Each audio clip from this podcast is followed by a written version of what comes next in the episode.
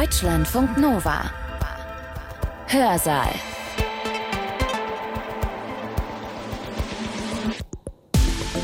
Ich bin Sibylle Salewski. Schön, dass ihr da seid. Erst vor kurzem gab es wieder eine Studie, die etwas herausgefunden hat oder bestätigt hat, was vielen von uns vielleicht sowieso klar ist, nämlich, dass es uns gut tut, in der Natur zu sein. Eine Stunde spazieren zu gehen, im Wald zum Beispiel, das reduziert unseren Stress. Messbar. Aber im Alltag fehlt das vielen von uns. Wir haben viel zu selten Zeit, einfach in den Wald zu gehen, durch die Wiesen zu schlendern oder unseren Blick über die Felder gleiten zu lassen. Immer mehr Menschen leben in der Stadt und sind von der Natur entwurzelt. Was macht das eigentlich aus, dieses Phänomen Citizen Science? Und für uns sind das die digitalen Werkzeuge, ja, die mobilen Endgeräte, also die Smartphones, die ermöglichen es uns, dass wir Wissen bereitstellen, zum Beispiel um eine Insektenart zu bestimmen und man kann draußen vor Ort Insektenarten erfassen. Ich kann sie mit dem Smartphone fotografieren. Ich kann von Heuschrecken den Gesang aufnehmen und diese Beobachtung über das Smartphone, über unsere App melden. Hinaus in die Natur gehen, sich dabei erholen und gleichzeitig auch noch Wissenschaft zu machen, das ist Citizen Science und darum geht es heute bei uns im Hörsaal. Citizen Science das ist wissenschaftliches Arbeiten für alle, die Lust haben, dabei mitzumachen. Und dieses, dass alle mitmachen, das spielt in einem Wissenschaftsbereich eine große Rolle, nämlich in der Entomologie. Das ist der Fachbegriff für Insektenkunde. Seit Jahren beobachten WissenschaftlerInnen weltweit, dass es immer weniger Insekten gibt. Und das hat erhebliche Auswirkungen auf unsere Ökosysteme. Was aber jetzt ganz genau die Ursache für dieses große Insektensterben ist, das ist gar nicht so leicht herauszufinden. Und wie in vielen Bereichen der Wissenschaft gilt auch hier, je mehr Daten es gibt, desto besser lässt sich das erforschen. Und genau da kommt dann Citizen Science ins Spiel. Nämlich mit einer Digitalkamera oder mit einem Smartphone können wir einfach bei unserem Erholungsspaziergang am Wochenende auch einen schönen bunten Käfer fotografieren und ihn dann über eine App hochladen und dann können Wissenschaftler unsere Fotos auswerten. Wie man so ein Citizen Science Projekt richtig konzipiert, so dass es auch wissenschaftlich auswertbar ist und erfolgreich ist, das erzählt gleich Matthias Nuss. Matthias Nuss ist Wissenschaftler, er ist Entomologe, also Insektenforscher, und er leitet die Sektion Schmetterlinge am Senckenberg Museum für Tierkunde in Dresden. Er hat auch selbst schon viele von diesen Citizen Science Projekten gestartet und wissenschaftlich begleitet. Sein Vortrag, der hat den Titel Vom Insektenmonitoring zur Pflege von Insektenwiesen und zurück. Wirkungskraft von Citizen Science in der Gesellschaft.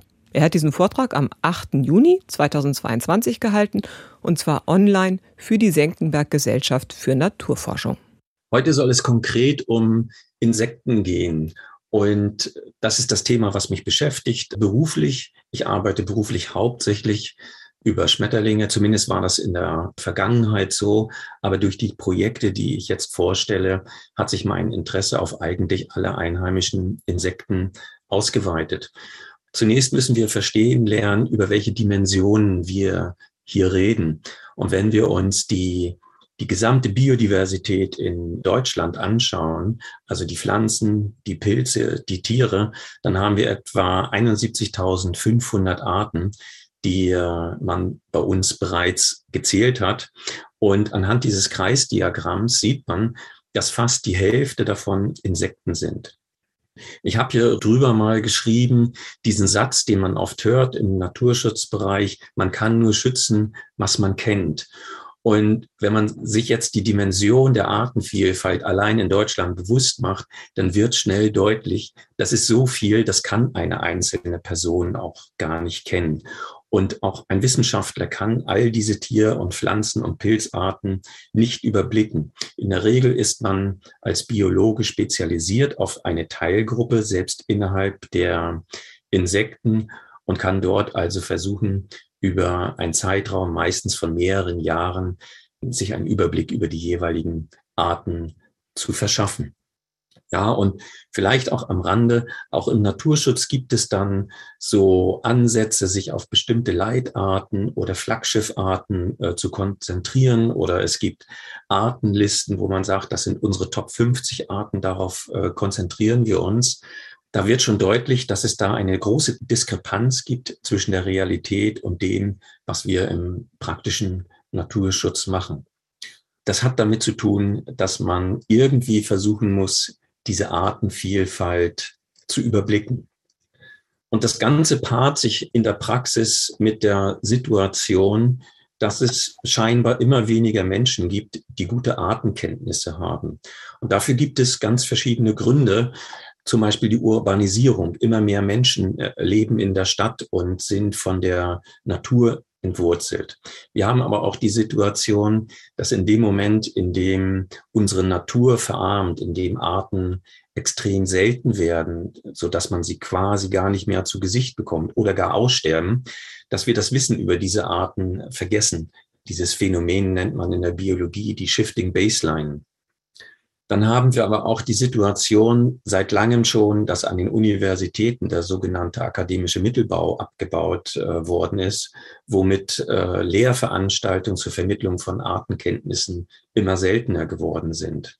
Wir haben, was die beruflichen Perspektiven angeht, in der Wissenschaft das Wissenschaftszeitgesetz und wir haben diesen Zeitgeist mit befristeten Projekten, so dass viele junge Menschen in bestimmten Bereichen keine Zuversicht haben, dort beruflich sich entwickeln zu können. Wir beobachten in den Fachgesellschaften, dass die Mitgliederzahlen zurückgehen. Und wir haben auch bestimmte Tendenzen in der Wissenschaft, zum Beispiel mit Exzellenzinitiativen an den Universitäten oder der Internationalisierung an außeruniversitären Einrichtungen, dass damit ein Fokus auf die heimische Natur manchmal verloren geht, vor allen Dingen, wenn es um Artenkenntnisse geht. Und da haben wir dann auch bei der Besetzung von Stellen zunehmend Schwierigkeiten, entsprechende Kennerinnen und Kenner zu bekommen. Das Ganze ist aber auch gepaart mit der demografischen Situation, in der wir uns in Deutschland befinden. Unsere Bevölkerung ist äh, stark überaltert und das wird in den nächsten Jahren auch noch zunehmen, so dass wir auch aufgrund dessen mit weniger Nachwuchs rechnen müssen. Es ist also eine äh, sehr komplexe Herausforderung, vor der wir stehen, wenn wir uns mit diesem Thema beschäftigen. Wo kriegen wir Artenkennerinnen her? Damit haben wir uns schon vor vielen Jahren äh, beschäftigt in Sachsen. Wir haben uns gefragt, wo kriegen wir Artenkennerinnen her? Wir haben gesehen, dass es immer weniger Spezialisten gibt in der Entomologie, in der Insektenkunde.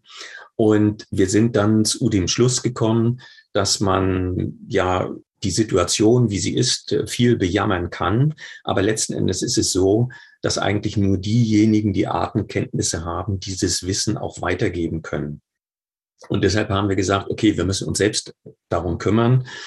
Wir wollten dann einen Arbeitskreis gründen, in dem wir uns diesen, diese Herausforderung stellen und haben dann überlegt, wie organisieren wir uns. Hier in Sachsen wie auch in den anderen ostdeutschen Bundesländern ist es so, dass das Gros der Naturinteressierten und der Naturschützer im NABU organisiert ist. Und da sind wir dann auch beworben worden, unseren Arbeitskreis im NABU zu installieren. Und man hat uns auch eine Fachzeitschrift sozusagen äh, finanziert, die bis heute erscheint und seit einigen Jahren auch Open Access. Das bedeutet, die Artikel sind im Internet frei verfügbar. Und unsere Vorstellung war, dass wir digitale Werkzeuge nutzen wollen, um die Insekten in der Gesellschaft bekannt zu machen. Natürlich gehören auch Fachtagungen dazu, Exkursionen und Bestimmungskurse. Wie gesagt, wir befinden uns im Jahr 2006. Damals war das Wort Citizen Science noch nicht etabliert und auch äh, Internetportale, bei denen man äh, Daten zu Biodiversität äh, melden kann, gab es bei weitem noch nicht so viele wie heute. Und die ersten Portale waren alle so in den Anfängen begriffen. Und da haben wir nun überlegt, wie kann man das mit Insekten äh, machen? Wir haben deutschlandweit etwa 34.000 Arten. In Sachsen sind das geschätzt 25.000 Arten. Und ein sehr großer Teil dieser Insektenarten ist sehr schwer zu bestimmen. Nach äußeren Merkmalen sind viele Arten gar nicht zu bestimmen. Und wie ist es da also, wenn wir die Leute einladen, Insektenbeobachtungen zu melden? Dann macht das ja nur Sinn, wenn man am Ende sicher sein kann, dass die Arten auch richtig bestimmt gemeldet werden, weil ansonsten sind die Daten wertlos.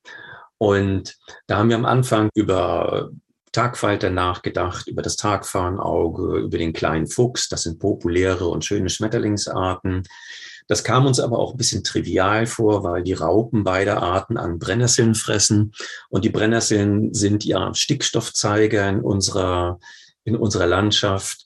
Und deshalb fehlte uns da sozusagen ein bisschen eine Geschichte, die wir dazu erzählen können, um die Leute zu interessieren. Und, und dann gab es noch etwas, was uns sehr stutzig gemacht hat. Ich hatte eine Schulklasse bei uns am Museum in der, in der wissenschaftlichen Sammlung. Und wie das am Anfang so ist, irgendjemand trödelt oder jemand anders muss noch auf Toilette und dann macht man ein bisschen Smalltalk mit der Gruppe, die schon da ist. Und wir haben uns darüber unterhalten, welche Arten kennt ihr denn so bei den Schmetterlingen? Und da wurden so die üblichen Verdächtigen aufgezählt. Tagfahnauge, Zitronenfalter, kleiner Fuchs, Kohlweißling, Bläuling. Ja, und dann staunen sie schon, wenn man erzählt, es gibt mehrere Kohlweißlingsarten, mehrere Bläulingsarten. Und dann hatte ich auch ein Tagfahnauge und einen kleinen Fuchs äh, zur Hand als, als Präparat und habe diese beiden Falter nebeneinander gezeigt und gefragt, ja, wer, welches ist denn das Tagfahnauge und welches der kleine Fuchs? Und da haben also 25 Prozent der Schülerinnen und Schüler auf den jeweils falschen Falter gezeigt, weil sie nicht die Flügelzeichnung mit dem Namen in Verbindung gebracht haben. Und das hat uns also sehr, sehr stutzig gemacht. Und wir haben also gesagt, wir brauchen irgendein Tier, wo es keine Verwechslungsmöglichkeiten gibt, um so ein öffentliches Projekt anzufangen. Und dann sagte irgendjemand Glühwürmchen. Und da hatte ich überlegt, es fliegt und leuchtet. Und diese Kombination aus diesen beiden Eigenschaften, die gibt es bei uns in der Natur nur einmal. Und damit gibt es keine Verwechslungsmöglichkeiten. Ja, hier sehen wir im Bild jetzt das Männchen eines äh, Glühwürmchens äh, bei Tage. Das Leuchtorgan befindet sich auf dem Hinterleib, auf der Bauchseite. Und das Leuchten ist natürlich nur in der frühen Nachtstunde zu sehen. Und das Weibchen äh, dieses Leuchtkäfers, das hat keine Flügel, kann also nicht fliegen, aber leuchten. Und es gibt dann noch zwei weitere Leuchtkäferarten in Deutschland, den großen Leuchtkäfer. Da kann das Männchen fliegen, aber nicht leuchten. Das Weibchen hat ebenfalls keine Flügel, kann also nicht fliegen, aber leuchten. Und dann gibt es noch den Kurzflügelleuchtkäfer. Da können beide Geschlechter weder fliegen noch leuchten.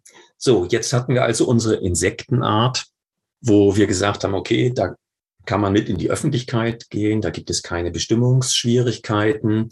Und jetzt war aber noch die Frage, kann man mit dieser Art ein Projekt starten? Also ist sie überhaupt in der Natur vermutlich so häufig, dass sich da ein öffentliches Mitmachprojekt lohnt? Und da haben wir dann die Fachliteratur und die wissenschaftlichen Sammlungen äh, geprüft aus einem Zeitraum von 200 Jahren und haben da diese Punkte zusammengekriegt, die man hier auf der Karte sieht. Und da haben wir gesagt, okay, das ist wirklich wenig äh, für einen Zeitraum von 200 Jahren. Aber dieses Verbreitungsmuster zeigt uns, dass diese Käferart in allen Naturräumen in Sachsen vorkommt. Und damit wäre sie grundsätzlich geeignet für so ein öffentliches Mitmachprojekt. Und das startete dann 2007 und lief über einen Zeitraum von drei Jahren, aus dem ganz einfachen Grund, weil das Glühwürmchen einen dreijährigen Entwicklungszyklus hat. Und wir waren uns nicht sicher, ob es aufgrund dieses dreijährigen Entwicklungszykluses vielleicht Jahre gibt, in denen das Glühwürmchen häufiger ist und Jahre, in denen es vielleicht weniger häufig oder gar nicht vorkommt.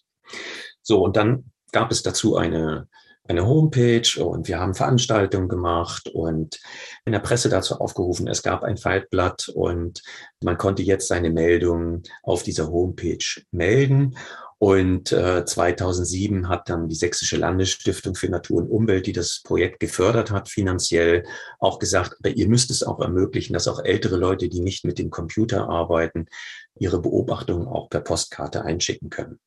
Das war damals noch so, Und heute sitzen viel mehr ältere Menschen auch vor dem Computer.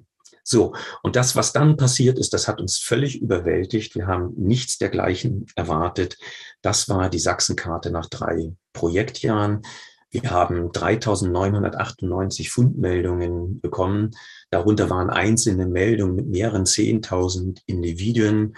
Solche Beobachtungen wurden in Auwäldern gemacht, was offensichtlich die bevorzugten Lebensräume für diese Insektenart sind. Wir haben also ganz viel gelernt über diese Insektenart und wir wussten jetzt also, dass es möglich ist, mit öffentlicher Beteiligung Insektenbeobachtungen zu erfassen, dazu zu lernen. Und da haben wir jetzt überlegt, okay, wie machen wir jetzt weiter? Natürlich wollten wir das jetzt für alle Insekten machen, aber und da haben wir uns auch wieder an die Stiftung gewandt und als dann der Stiftungsdirektor fragte, naja, wie viele Insektenarten gibt es dann in Sachsen? Und da haben wir gesagt, 25.000 wahrscheinlich. Und da hat er dann erstmal einen Rückzieher gemacht, weil er hielt es für unmöglich, dass wir da irgendwie ein vernünftiges Projekt hinbekommen. Aber dann war im Jahr 2000 das Jahr der Biodiversität und äh, da konnten wir doch überzeugend darlegen, dass Insekten ganz viel mit Biodiversität zu tun haben. Und dann gab es doch das Geld für das Folgeprojekt, das wir auf das Glühwürmchen-Projekt aufgebaut haben.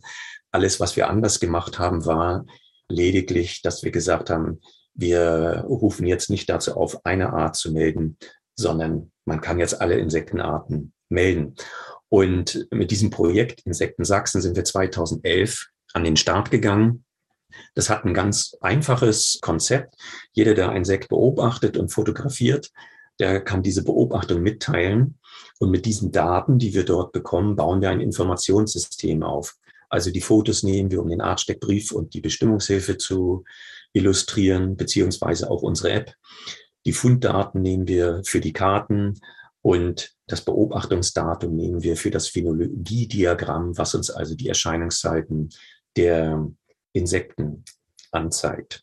Was immer ganz wichtig ist, wenn man über solche Projekte spricht, die IT, also die Webseite, die App, das ist nur ein Werkzeug. Wir haben es mit Menschen zu tun und deshalb gibt es auch Workshops und äh, eine mehrtägige Sommerexkursion, wo die Leute ihre Fragen stellen können, wo wir Wissen äh, an die Leute weitergeben können, wo die Leute sich untereinander kennenlernen können und gemeinsam auf Exkursion gehen können. Ja, und wir bieten auch Hilfe bei der Bestimmung von Arten an, wenn man das alleine nicht herausbekommen hat.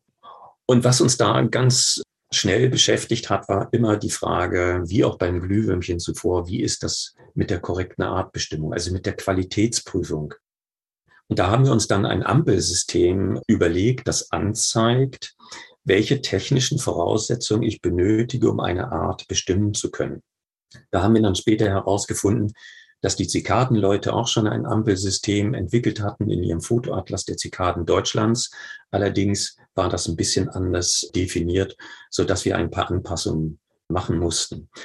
Grün bedeutet in unserem System, dass eine Insektenart allein nach äußeren Merkmalen und mit bloßem Auge in der Natur bestimmbar ist. Also so etwas wie ein Tagpfauenauge oder ein Zitronenfalter. Gelb bedeutet, die Art ist nach äußeren Merkmalen bei geringer bis mittlerer Vergrößerung, zum Beispiel mit einer Lupe, bestimmbar oder anhand von in der Natur aufgenommenen Makrofotos. In diese Kategorie fallen dann zum Beispiel relativ viele kleine Käfer, die man äh, mit bloßem Auge nicht bestimmen kann, aber die nach äußeren Merkmalen dann bei der Vergrößerung eben doch bestimmbar sind. Und rot bedeutet dann, ich benötige ein Stereomikroskop, um die Art zu bestimmen.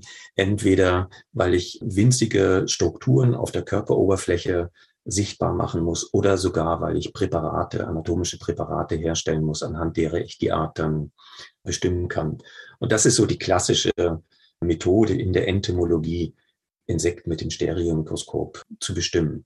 Und dann haben wir noch die Farbe Grau. Das sind dann komplexere Anwendungen wie DNA-Untersuchungen, multivariate morphometrische Analysen, die man in der Regel nur macht, wenn man an einer wissenschaftlichen Einrichtung arbeitet oder aber sein Hobby so weit entwickelt hat, dass man dafür auch sehr viel Geld ausgeben möchte.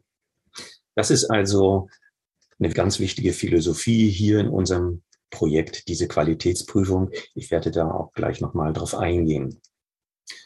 So, und wir bewegen uns jetzt auf der Zeitachse ungefähr im Jahr 2014. Und das ist so das Jahr, in dem der Begriff Citizen Science populär wurde in Deutschland. Da haben wir uns dann auch gefragt, ja, was macht das eigentlich aus, dieses Phänomen Citizen Science? Und für uns sind das die digitalen Werkzeuge. Ja, das Internet ermöglicht es uns, dass wir mit Menschen kooperieren können, die gar nicht im selben Ort leben wie wir selbst, sondern an anderen Orten. Man kann sich gut vernetzen und austauschen. Die mobilen Endgeräte, also die Smartphones, die ermöglichen es uns, dass wir Wissen bereitstellen, zum Beispiel um eine Insektenart zu bestimmen. Und man kann draußen vor Ort Insektenarten erfassen. Ich kann sie mit dem Smartphone fotografieren. Ich kann von Heuschrecken den Gesang aufnehmen und diese Beobachtung über das Smartphone, über unsere App Insektensachsen melden. Ganz wichtig ist die digitale Makrofotografie, weil die hat die Entomologie wirklich revolutioniert. Als ich noch angefangen habe, Entomologie zu betreiben und meine Promotion zu machen, da war die Standardmethode bei der Untersuchung kleiner Insekten wirklich das Stereomikroskop. Und heute kann man mit schon relativ preiswerten Digitalkameras und auch mit neuen, teureren Smartphones Makrofotos machen, anhand derer man auch kleine Insekten, wie zum Beispiel Miniermotten, die nur wenige Millimeter Flügelspanne haben, eindeutig bestimmen. Und dadurch können also viele Menschen sich an der Entomologie beteiligen. Und das zeigen auch verschiedene Projekte, dass wir dort viel, viel mehr Menschen haben, die jetzt solche kleinen Insekten erfassen und zu unserem Wissen äh, beitragen, als es zuvor der Fall war. Und eine aktuelle Entwicklung ist auch, dass man künstliche Intelligenz nutzt, um die Bestimmung von Insektenarten zu erleichtern. Und hier rechts habe ich einmal ein paar Beispiele für Citizen Science Projekte angeführt. Da ist zum Beispiel der Beach Explorer, wo man Strand gut an der Nordsee erfassen kann. Ostseetiere vom Meeresmuseum in Stralsund. Das hat ursprünglich mal angefangen mit Schweinswalsichtungen, aber jetzt geht es auch da um, um äh, andere Meerestiere. Spotteron ist äh, eine Initiative aus Österreich. Dann haben wir die Sensebox, da geht es darum, abiotische Daten zu erfassen, wie Temperatur, Luftfeuchte, Lärmbelastung. Wir haben die Anwendung wie PlantNet oder Flora Incognita, wo man Pflanzen fotografieren kann, die dann automatisch über KI bestimmt werden. iNaturalist und Observation.org, das sind große internationale Plattformen, Naturgucker in Deutschland. Der Mückenatlas, dort kann man tote Mücken einschicken, die dann bestimmt werden. Wir haben den Artenfinder, der kommt ursprünglich aus Rheinland-Pfalz. Das ist eine eine Verbindung zwischen Citizen Science und Erfassung an Behörden, ornitho.de für die Erfassung der Vögel. Und unten rechts habe ich noch einmal die Plattform Bürger schaffen Wissen mit hinzugenommen. Das ist eine Plattform, wo man sich über die Citizen Science Projekte in Deutschland informieren kann. Das sind also viel, viel mehr als hier beispielhaft dargestellt. So, und vor diesem Hintergrund, dass es jetzt nun viele Plattformen gibt, bei denen man Daten zur Biodiversität melden kann, sind wir dann darauf gestoßen, naja, wenn jetzt alle Informationen über den Zustand der Natur sammeln, was passiert denn eigentlich mit dem Zustand der Natur? Ändert sich auch etwas in der Natur zum Besseren, um unsere Arten zu erhalten? 2014, da war also das Thema Bienensterben auf dem medialen äh, Höhepunkt. Und äh, damals interessierte uns die Frage, können wir etwas für die Bienen tun? Beziehungsweise so wurde die Frage an uns herangetragen. Und ein Thema, was mir schon lange unter den Nägeln brannte, brannte war der Umgang mit unseren Grünflächen im äh, Siedlungsraum, die äh, ja in der Vergangenheit doch sehr, sehr oft äh, gemäht worden sind. Und zu einem Großteil passiert das auch leider heute noch. Und wenn man das aber einmal genauer analysiert, dann stellt man fest, dass es im Siedlungsraum sehr viele Grünflächen gibt, die sind einfach nur da und die werden nicht genutzt für irgendwelche Freizeitaktivitäten. Das heißt, man könnte diese Flächen durch eine andere Pflege in Lebensräume für Pflanzen und Insekten verwandeln. Und da war also meine Idee zu sagen, man mäht solche Flächen maximal dreimal im Jahr und bei jeder Maat lässt man einen Teil der Fläche ungemäht, so dass es dort noch blühende Pflanzen gibt, die Pollen und Nektar für Insekten bereitstellen. Und in diesen Bereichen überleben sozusagen auch die Eier, die Larven und die Puppen der Insekten, können sich weiterentwickeln und später dann die zuvor gemähte Fläche besiedeln. Und daraus haben wir ein Mitmachprojekt gemacht, das da heißt Puppenstuben gesucht, blühende Wiesen für Sachsen-Schmetterlinge. Und da haben in den ersten drei Jahren vor allen Dingen Privatleute mitgemacht und dann in der zweiten Förderphase vor allen Dingen auch Kommunen und Unternehmen. Und zum Jahreswechsel 2021, 2022 hatten wir 740 registrierte Nutzer in dem Projekt, die 880 Wiesen in äh, Sachsen bewirtschaftet haben. Das sieht man hier auf der Karte. Man kann auf der Projektseite in die Karte hineinzoomen, jede einzelne Wiese anklicken, kommt dann zu einem Blog, der dazu geschrieben ist und erfährt, was wird dort gemacht, beziehungsweise auch, welche Insekten sind dort schon gesichtet worden. Und hier mal ein paar Impressionen aus dem Projekt. Hier geht es jetzt also primär nicht darum, wissenschaftliche Daten zu erfassen, sondern wirklich draußen in der Natur Biotope herzustellen. Und da hat es dann wirklich Menschen gegeben, die haben angefangen, Landschaftsteile zu entrümpeln, um überhaupt erst Wiesen herzustellen. Beziehungsweise in vielen Fällen mussten vorhandene Wiesen, die nicht mehr richtig gepflegt waren, überhaupt erst einmal wieder erstmalig gemäht werden, weil die Wiesen komplett vergrast waren und auch überhaupt keine krautigen Pflanzen mehr aufwiesen. Das heißt, Mitmachen steht hier im Vordergrund. Aber wir haben auch abgefragt, wenn ihr jetzt so eine Wiese pflegt, welche Insekten beobachtet ihr dort? Und da hatten wir in den ersten drei äh, Projektjahren Daten von 77 Projektwiesen bekommen. Ja, damals hatten wir noch nicht 880 Wiesen und konnten anhand der Daten die uns die Mitmachenden bereitgestellt haben, zum Beispiel so eine Liste aufstellen, was sind die zehn am häufigsten gemeldeten Insektenarten. Das sind alles Tagfalterarten. Das große Ochsenauge ist auf Platz eins, gefolgt vom kleinen Wiesenvögelchen und so weiter, so dass wir über die Citizen Science Daten auch einen ersten Einblick äh, bekommen haben, was ist auf diesen Wiesen in Sachsen eigentlich los, wenn die so äh, gepflegt werden. Und die erste schöne Erkenntnis war eigentlich, dass sobald man die Pflege umstellt, kommen die ersten Insekten schon im ersten Jahr der Umstellung auf die Fläche und stellen sich dort ein. Und natürlich sind das häufige Arten, die in der Umgebung noch vorhanden sind. Aber das ist ja auch der ursprüngliche Ansatz in diesem Projekt. Wir wollen auf Flächen, wo praktisch keine Biodiversität äh, vorhanden ist, überhaupt erstmal wieder Arten dahin bekommen. Ja, und dann haben wir im Jahr 2019 einige Projektflächen etwas intensiver evaluiert, weil man wird natürlich auch gefragt, gibt es da auch quantitative Erfassungen, ist das statistisch äh, signifikant? Und deshalb hatten wir uns in Dresden und Umgebung zehn Schmetterlingswiesen und angrenzend zehn intensiv gemähte Flächen ausgesucht, um eine quantitative Erfassung von Insekten äh, zu machen. Am Ende waren es nur neun Flächen, weil während unserer Untersuchung eine Schmetterlingswiese versehentlich komplett gemäht wurde. Wir haben auf jeder Fläche fünf Begehungen durchgeführt, sowie eine sechste Begehung nochmal nur für die Heuschrecken. Und ausgewertet haben wir die Biomasse. Und Morphologisch bestimmt haben wir die Adulten der Bienen, Heuschrecken, Käfer, Tagfalter, Raubfliegen, Schwebfliegen und Wanzen. Und dann, was uns besonders interessiert hatte, war eine Bestimmung der Larven, weil über die Larven haben wir einen Reproduktionsnachweis auf der Fläche. Ja, da wissen wir dann, wenn wir eine Larve gefunden haben, für diese Art ist diese Fläche ein Lebensraum geworden. Und die Larven haben wir über DNA-Analysen bestimmt. Und das sind ein paar Ergebnisse. Links im Bild sehen wir das Ergebnis der Arthropoden-Biomasse.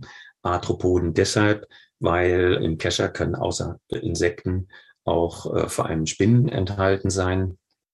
Und äh, da sehen wir, dass wir auf den Schmetterlingswiesen im Mittel pro Begehung fast zwei Gramm Biomasse hatten und auf den intensiv gemähten Flächen waren es 0,2 Gramm. Also das heißt, wir haben allein durch die Umstellung der Bewirtschaftung in der Maat das Zehnfache an Biomasse auf den Flächen. Und ähnlich sieht es aus, wenn wir uns die Artenanzahl gemessen an den adulten Insekten anschauen. Da haben wir im Mittel 20 Arten pro Begehung auf den Schmetterlingswiesen und zwei Arten auf den intensiv gemähten Flächen. Und kommen wir jetzt zu dem spannenderen Teil, zu den Larven. Wir haben insgesamt äh, 87 Arten im Larvenstadion nachgewiesen, 85 Arten davon auf Schmetterlingswiesen und vier Arten auf den intensiv gemähten Flächen. Und da sehen wir, dass wir im Mittel etwas mehr als vier Larven pro Begehung auf den Schmetterlingswiesen hatten. Und es waren äh, 0,2 Larven im Mittel auf den intensiv gemähten Flächen. Also hier ein sehr deutlicher Unterschied. Und jetzt kann man ein bisschen ins Detail gehen. Wenn man sich die Artenlisten anschaut, dann haben wir festgestellt, wir haben keine Nachweise für Wildbienen, Raub- und Schwebfliegen sowie Tagfalter. Und das liegt ein wenig an der Methode. Die meisten Wildbienenarten nisten im Boden. Und bei den Tagfalterarten, die wir hauptsächlich auf den Flächen nachgewiesen hatten im Adultstadium, da wissen wir, dass die Raupen nahe der Bodenoberfläche äh, leben, beziehungsweise sogar nachtaktiv sind. Und das bedeutet, dass wir die Larven dieser Arten nicht in den Kescher bekommen, wenn wir tagsüber auf den Wiesen keschern. Aber das schöne Ergebnis ist, wir konnten nachweisen, dass wir mit dieser Methode tatsächlich Lebensräume für Insekten schaffen. So, und wir werden oft auch gefragt, ja, hilft das dann auch älteren Arten? Tatsächlich ist das so. Und dazu möchte ich äh, diese Beispiele erwähnen. Wir sehen links im Bild zwei Wildbienenarten, die stacheltragende Kegelbiene und die blaue Ehrenpreis-Sandbiene. Das sind beides Wildbienenarten, die über Jahrzehnte nicht in Sachsen nachgewiesen worden waren beziehungsweise als vom Aussterben bedroht gelten. Und wir haben beide Arten auf mehreren Schmetterlingswiesen in äh, Dresden und Umgebung gefunden. Und das erklärt sich einfach dadurch, dass wir in Dresden mittlerweile so viel Schmetterlingswiesen haben, dass wir dort schon einen Biotopverbundeffekt haben und sich diese Arten wieder ausbreiten können und auf den Flächen eben auch Lebensmöglichkeiten finden. Und ähnlich ist es auch mit dem Wegerich-Scheckenfalter, den wir rechts im Bild sehen. Dieses Foto ist auf einer Schmetterlingswiese in Eilenburg in Nordwestsachsen entstanden. Dort gibt es einen Landschaftspflegeverband, der sich äh, sehr in, in dem Projekt engagiert hat und dazu beigetragen hat, dass es in der Stadt sehr viele Schmetterlingswiesen äh, gibt. Und dort konnte sich dieser Tagfalter ausbreiten auf diesen städtischen Wiesen. Und das Bemerkenswerte an diesem Tagfalter ist auch, dass die Raupen gesellig leben in Seidennestern, die von der Maat äh, sehr leicht äh, zerstört werden. Also hier auch ein ganz tolles Ergebnis in diesem Projekt. So, es geht weiter mit unserem Insekten Sachsen äh, Projekt. Es war dann an der Zeit, auch über eine App nachzudenken. Diese App haben wir im Rahmen des Schmetterlingswiesen-Projektes äh, entwickelt, weil wir wollten den Mitmachenden ein Werkzeug an die Hand geben, dass sie die Tagfalterarten, die sie auf ihren Wiesen sehen, bestimmen und äh, dokumentieren können Daraus ist dann äh, später die Insekten Sachsen-App äh, geworden. Man kann jetzt alle Insekten mit dieser App melden. Und wir haben zusätzlich zu der Bestimmungshilfe für die Tagfalter auch eine Bestimmungshilfe für die Heuschrecken eingebaut, so dass man diese zwei äh, Insektengruppen, die für die Beurteilung von Wiesen besonders wichtig sind, mit der App melden kann. Die App ist frei im Internet verfügbar, sowohl für Android als auch iOS.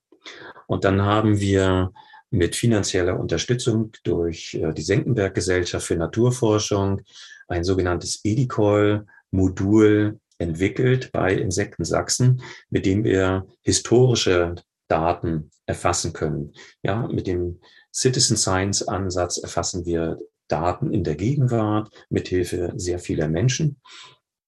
Und wenn wir uns aber dafür interessieren, wie sich der Bestand einer Art über einen längeren Zeitraum entwickelt hat, dann brauchen wir historische Daten zum Vergleich. Und diese historischen Daten, die bekommen wir dadurch, dass wir wissenschaftliche Sammlungen auswerten, Fachliteratur und die Tagebücher von Entomologen.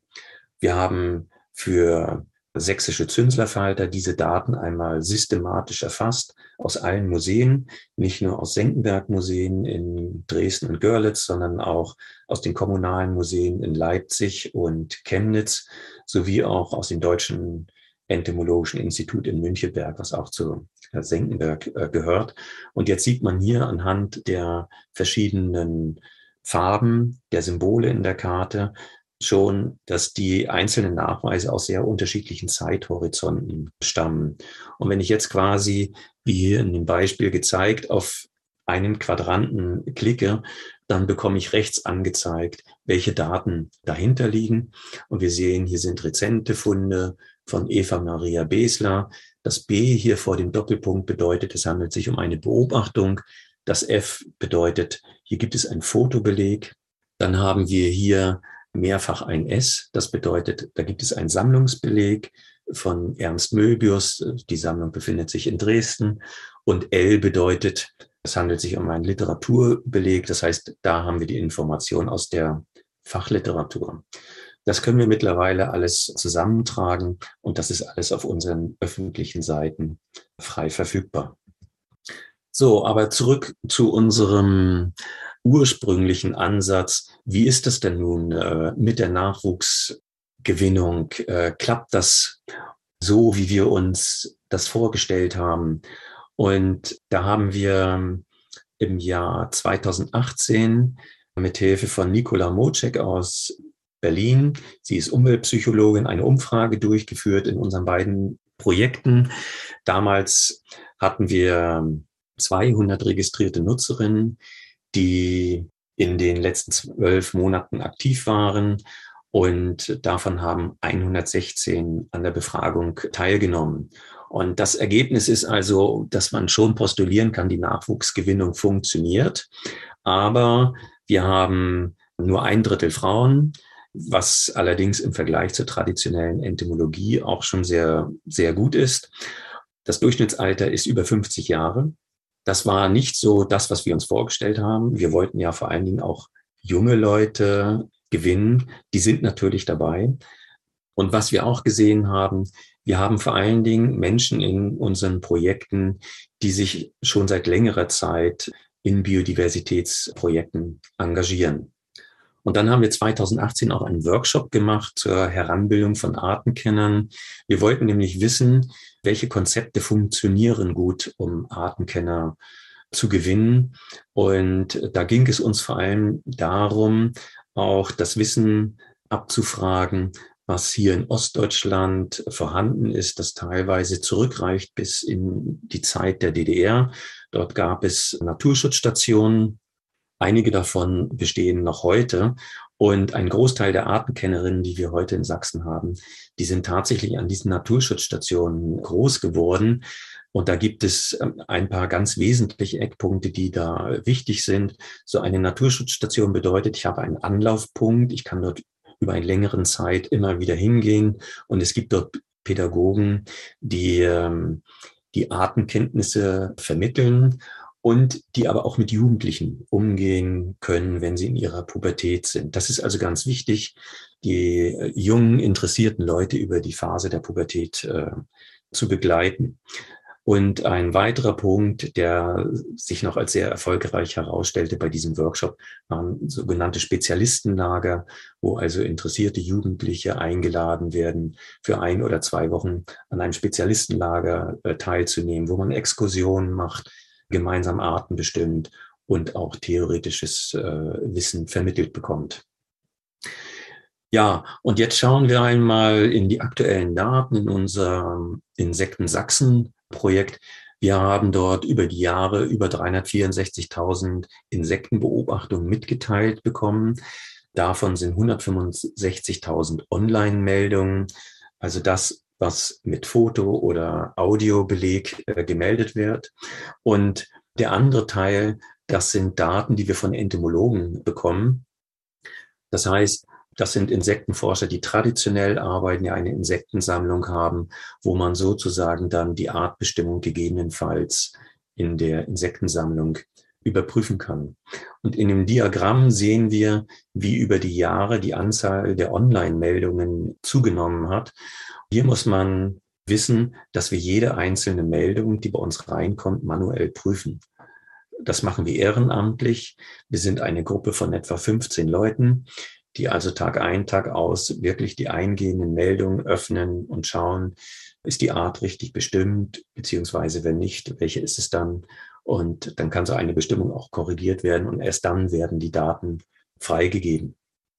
Damit kommen wir jetzt an unsere Kapazitätsgrenzen, weil unser Projekt stetig wächst und wir müssen deshalb ganz dringend darüber nachdenken, wie wir künstliche Intelligenz implementieren, damit uns hier ein Teil der Arbeit äh, von der Technik abgenommen wird.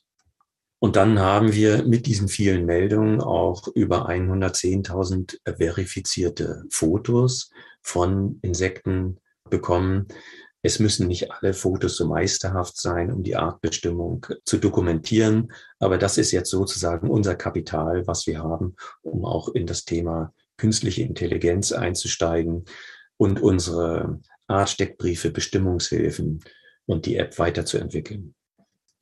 Ja, und jetzt ist die Frage, was bringt diese Methode? Bringt es was beim Thema Nachwuchsgewinnung, wenn Menschen uns ihre Beobachtung von Insekten online mitteilen. Und das haben wir einmal abgefragt.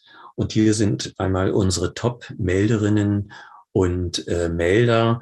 Und da sehen wir, das fängt unten mit 653 gemeldeten Arten an und endet oben mit 1656 Arten. Ja, das ist also nicht die Anzahl der Meldungen, die diese Leute gemacht haben, sondern wirklich, wie viel Arten sie gemeldet haben. Und das zeigt ganz klar, hier haben sich äh, Spezialisten entwickelt, unter ihnen auch äh, der Michael Happ, der also sich auch im Ampelsystem in die Stufe Rot hervorgearbeitet hat. Er hat sich also mit relativ einfachen Tricks Vergrößerungstools gebaut, um quasi mit Stereomikroskop Vergrößerung anatomische Details zu fotografieren. Und damit kann er dann auch unsere Ampelfarbe Rot äh, bedienen und ähm, Insektenarten melden, die man ansonsten äh, nicht bestimmen könnte. Also das System funktioniert. Wir bekommen Nachwuchs, wir bekommen viele Menschen, die bei uns in den Projekten äh, mitmachen. Und die, die über mehrere Jahre mitmachen, da sehen wir, dass sich die Artenkenntnisse erweitern bis in den professionellen Bereich hinein. Ja, und vielleicht äh, noch ein paar Impressionen äh, zum Abschluss, wie man heute etwas umfangreicher auch im Freizeitbereich Insekten erfassen kann. Das ist hier so ein, ein Leuchtturm, mit dem man nachtaktive Insekten anlocken kann. Da rechts steht ein Gasekäfig, da kann man die Tiere, die man gezählt hat, lebend unterbringen und nach der Untersuchung wieder freilassen. Die Technik, die sich in diesem Leuchtturm befindet, das ist so eine LED-Lampe, die betreibt man mit einer Powerbank. Das passt also beides in die Hosentasche. Früher hat man diese Methoden mit einem Benzingenerator betrieben, der war wenigstens 10 Kilo schwer, plus das Benzingewicht. Und die Dokumentation, die mache ich selbst jetzt auch mittlerweile mit dem Smartphone. Ich habe ein relativ einfaches Galaxy S8 und nutze dazu eine spezielle App, die es mir ermöglicht, dass der Blitz nicht blitzt, sondern als Dauerlicht äh, leuchtet. Das ist ganz wichtig, weil der Blitz sonst mit einem Vorblitz arbeitet und wenn man dann auslöst, dann geht der Blitz, der Vorblitz kurz aus und dann wieder an und dann fliegt das Tier weg und man kann gar kein Foto machen. Und das Interessante ist jetzt, ich kann sozusagen bei jedem Foto zulassen, dass das Datum und die Koordinaten von dem Ort, an dem ich mich befinde, in die Fotodatei eingeschrieben werden. Und dann ziehe ich die Fotodatei einfach bei Insekten Sachsen in die Fundmeldung und diese Daten werden automatisch eingelesen. Ich muss also gar nicht mehr in die Karte hereinzoomen und die Karte verschieben, um den Fundort zu finden oder da irgendwelche Koordinaten eintippen. Das passiert automatisch. Einer unserer Mitmachenden, der hat sich noch was ganz anderes einfallen lassen. Der hat eine Überwachungskamera genutzt, um Insekten an einem sogenannten Köder äh, zu erfassen. Man sieht das hier rechts im Bild oben. Das ist die Überwachungskamera, die hat er in einem Nistkasten untergebracht. Und unterhalb des Nistkastens befindet sich so ein Holzrahmen. Da ist eine Filzmatte eingelegt und auf diese Filzmatte wird ein alkoholischer Fruchtköder gegossen, der attraktiv für Nachtfalter ist. Und jetzt hat er über einen Zeitraum von 364 Nächten jede Nacht sechs Stunden alle zwei Minuten ein Foto machen lassen, automatisch. Das ergibt dann 123.760 Fotos. Und er hat diese Fotos manuell ausgewertet. Das heißt, im ersten Schritt wurde geguckt, auf welchen Fotos ist ein Nachtfalter zu sehen, auf welchen nicht. Und da kam dann äh, raus, dass in 217 Nächten, das sind also 60 Prozent der Nächte, gab es Nachtfalterbeobachtungen, in 40 Prozent der Nächte nicht. Und gezählt wurden 98 Arten in 2742 Individuen. Und das Interessante ist an dieser Untersuchung, dass festgestellt wurde, dass der Anflug schon ab 0,6 Grad im Winter stattfindet. Da macht normalerweise kein Entomologe Lichtfang. Und dass es dann auch im Laufe des Jahres Nächte gibt, in denen man mäßigen oder guten Anflug oder auch gar keinen Anflug hat. Und gegenüber der manuellen Erfassung ist das ein, ein großer Fortschritt, weil ähm, wenn man manuell Lichtfang macht, dann geht man, wenn man oft nachts rausgeht, vielleicht 20 Mal zum Leuchten. Und dann ist es ja immer eine Zufallswahrscheinlichkeit, was für eine Nacht man erwischt äh, bezüglich des Anfluges. Und mit einer solchen Herangehensweise wie hier ist man in dem Bereich, dass man das Monitoring standardisieren kann. Es ist nicht invasiv, es werden keine Arten und keine Tiere entnommen. Man kann es automatisieren und auch die Auswertung lässt sich über die Nutzung von künstlicher Intelligenz in Zukunft ebenfalls automatisieren. Das sind also Entwicklungen, die finden gerade statt, sowohl im Freizeitbereich wie hier dargestellt. Hier sieht man nochmal jetzt unten rechts einen Blick, äh, wie die Kamera die Tiere aufnimmt.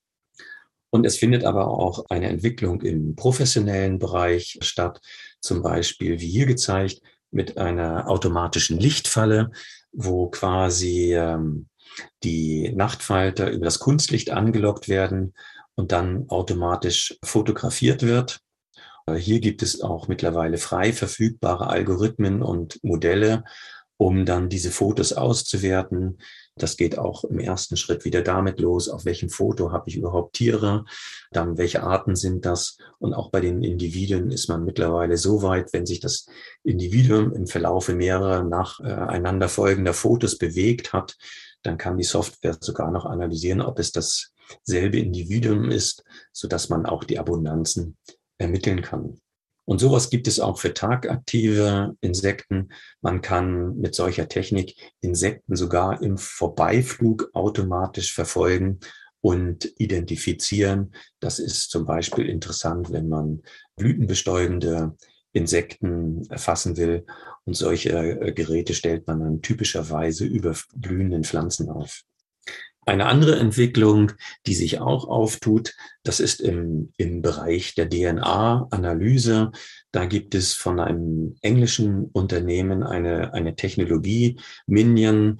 Das äh, sieht man hier in der Bildmitte. Hier haben wir so ein, ein Device, etwa so groß wie ein Smartphone. Man sieht das Größenverhältnis anhand der Hand, die hier abgebildet ist. Und mit dieser Technologie ist es also möglich, DNA zu analysieren, auch ohne dass man ein DNA-Labor hat. Ja, also DNA-Analysen, das ist bislang etwas für wissenschaftliche Einrichtungen. Aber diese Technologie lässt es jetzt grundsätzlich zu, dass ich sozusagen DNA-Analysen auch zu Hause auf dem Küchentisch äh, mache. Alles, was ich dazu brauche, ist dieses Gerät, ein Laptop, und noch eine Pipette um äh, die Proben zu handeln. Natürlich brauche ich ein, ein wenig Grundwissen dazu. Und äh, sobald ich äh, dieses Device mit den DNA-Proben äh, bestückt habe, dauert es 24 Stunden, bis ich meine Ergebnisse auf dem Computer habe. Das ist vielleicht nicht etwas für jedermann, aber Leute, die Biologie studiert haben, die können eine, eine solche Technologie nutzen und in Zukunft auch äh, privat zur Anwendung bringen. Das wird sicherlich auch den Bereich Citizen Science noch einmal beeinflussen. So, wie geht's bei uns jetzt weiter? Wir haben jetzt mehrere Jahre mit Insekten Sachsen und den Schmetterlingswiesen-Projekt hinter uns. Wir haben mit beiden Projekten eine große gesellschaftliche Reichweite bekommen und über die eigentlichen Projektflächen, die partiell gemäht werden, hinaus hat es in Sachsen auch einige Veränderungen gegeben, zum Beispiel in der Agrarförderung. Es ist äh, seit 2018 in Sachsen erlaubt, im Grünland weniger als zehn Prozent ungemäht zu belassen. Das muss man sich so vorstellen, dass im Grünland und vor allen Dingen auch in Naturschutzgebieten die Bewirtschaftung überwiegend von Landwirten durchgeführt wird und auch mit landwirtschaftlicher Förderung. Und da war es über Jahrzehnte so, dass man, wenn man diese Förderung erhält, mussten die Wiesen komplett gemäht werden, auch in Naturschutzgebieten. Und das führte natürlich dazu, dass wir eben auch in Naturschutzgebieten feststellen mussten, dass da auf den Wiesen nicht mehr viele Insekten fliegen. Und das hat sich jetzt geändert. Im letzten Jahr kam noch eine Förderrichtlinie Insektenschutz und Artenvielfalt hinzu. Da gibt es drei Maßnahmen. Da ist auch die partielle Markt im Grünland wieder dabei. Es gibt Brachestreifen und äh, Blühstreifen an Ackerrändern. Und wenn das alles so läuft, wie momentan geplant, werden diese Maßnahmen ab 2023 dann auch in die Agrarfördermaßnahmen übernommen. So, und wir möchten jetzt die gesellschaftliche Reichweite, die wir erlangt haben, nutzen, um weiterzumachen. Wir möchten, dass es noch mehr Schmetterlingswiesen gibt dahingehend, dass wir einen Biotopverbund erreichen möchten in Sachsen, so dass sich auch seltene Arten im Offenland ausbreiten können und wieder häufiger werden können. Und wir möchten das Projekt auch thematisch ausweiten auf Bäume, Hecken, Gebäudebegrünung und Gärten, weil auch das wichtige Bereiche für die Biodiversität sind. Wir werden in diesem Jahr eine neue Homepage bekommen, wo wir also all das, was ich hier versucht habe vorzustellen, den Wissenstransfer, also das Bereitstellen von Wissen, was kann ich machen, das Monitoring und die praktischen Maßnahmen darstellen werden. Und wir haben auch erstmals in diesem Projekt jetzt äh, finanzielle Mittel, um Personal anzustellen, was ganz wichtig ist, weil Projekte in dieser Größenordnung, die macht man nicht wie bisher in seiner Freizeit ehrenamtlich. So, und es wurde viel über IT gesprochen, über Homepages, über Apps. Diese Projekte haben mit Menschen zu tun. Und das ist die Hauptarbeit, die man leisten muss. Man muss die Menschen mitnehmen, man muss sie ansprechen bei öffentlichen Veranstaltungen, man muss sie einladen, sie müssen sich willkommen fühlen und sie müssen gerne mitmachen wollen. Das sind die Grundvoraussetzungen, damit solche Projekte erfolgreich laufen können. Und dieses Bild hier, das ist übrigens bei einem unserer Sommertreffen entstanden. Ja, dort kommen ganze Familien mit, es sind alle Generationen vertreten und das macht allen Teilnehmern immer sehr großen Spaß. Und darum geht's, glaube ich, auch im Leben, dass die Dinge Spaß machen und dass man gerne wiederkommt. Und ganz zum Schluss möchte ich nicht vergessen, mich äh, zu bedanken. Alles, was ich hier vorgestellt habe, das gibt es nur, weil sehr viele Menschen sich in diesen Projekten engagieren, engagiert äh, mitmachen. Und ohne diese Mitmachenden gäbe es diese Projekte nicht, würden diese Projekte keinen Sinn machen. Und besonders hervorheben möchte ich aber die Artenkenner und Artenkennerinnen, die äh, Tag ein, Tag aus bei uns die Fundmeldungen prüfen, weil das ist wirklich eine Tätigkeit, die wir von montags bis sonntags machen und auch im Urlaub. Dann die Leute werden schnell unzufrieden, wenn sie etwas gemeldet haben und diese Meldung nicht auf den öffentlichen Seiten sichtbar werden. Und natürlich möchte ich unseren Unterstützern und Kooperationspartnern danken, ohne die diese Projekte auch nicht möglich wären. Da geht es sowohl um die finanzielle Unterstützung aber auch um die Kooperationspartner, die sich aktiv in den Projekten beteiligen. Ja, und Ihnen Dankeschön fürs Zuhören. Das war der Insektenforscher Matthias Nuss über Citizen Science. Sein Vortrag hatte den Titel Vom Insektenmonitoring zur Pflege von Insektenwiesen und zurück. Wirkungskraft von Citizen Science in der Gesellschaft. Gehalten hat Matthias Nuss diesen Vortrag am 8. Juni 2022 online für die Senckenberg Gesellschaft für Naturforschung. Deutschlandfunk Nova. Hörsaal. Jeden Sonntag neu. Auf deutschlandfunknova.de und überall, wo es Podcasts gibt. Deine Podcasts.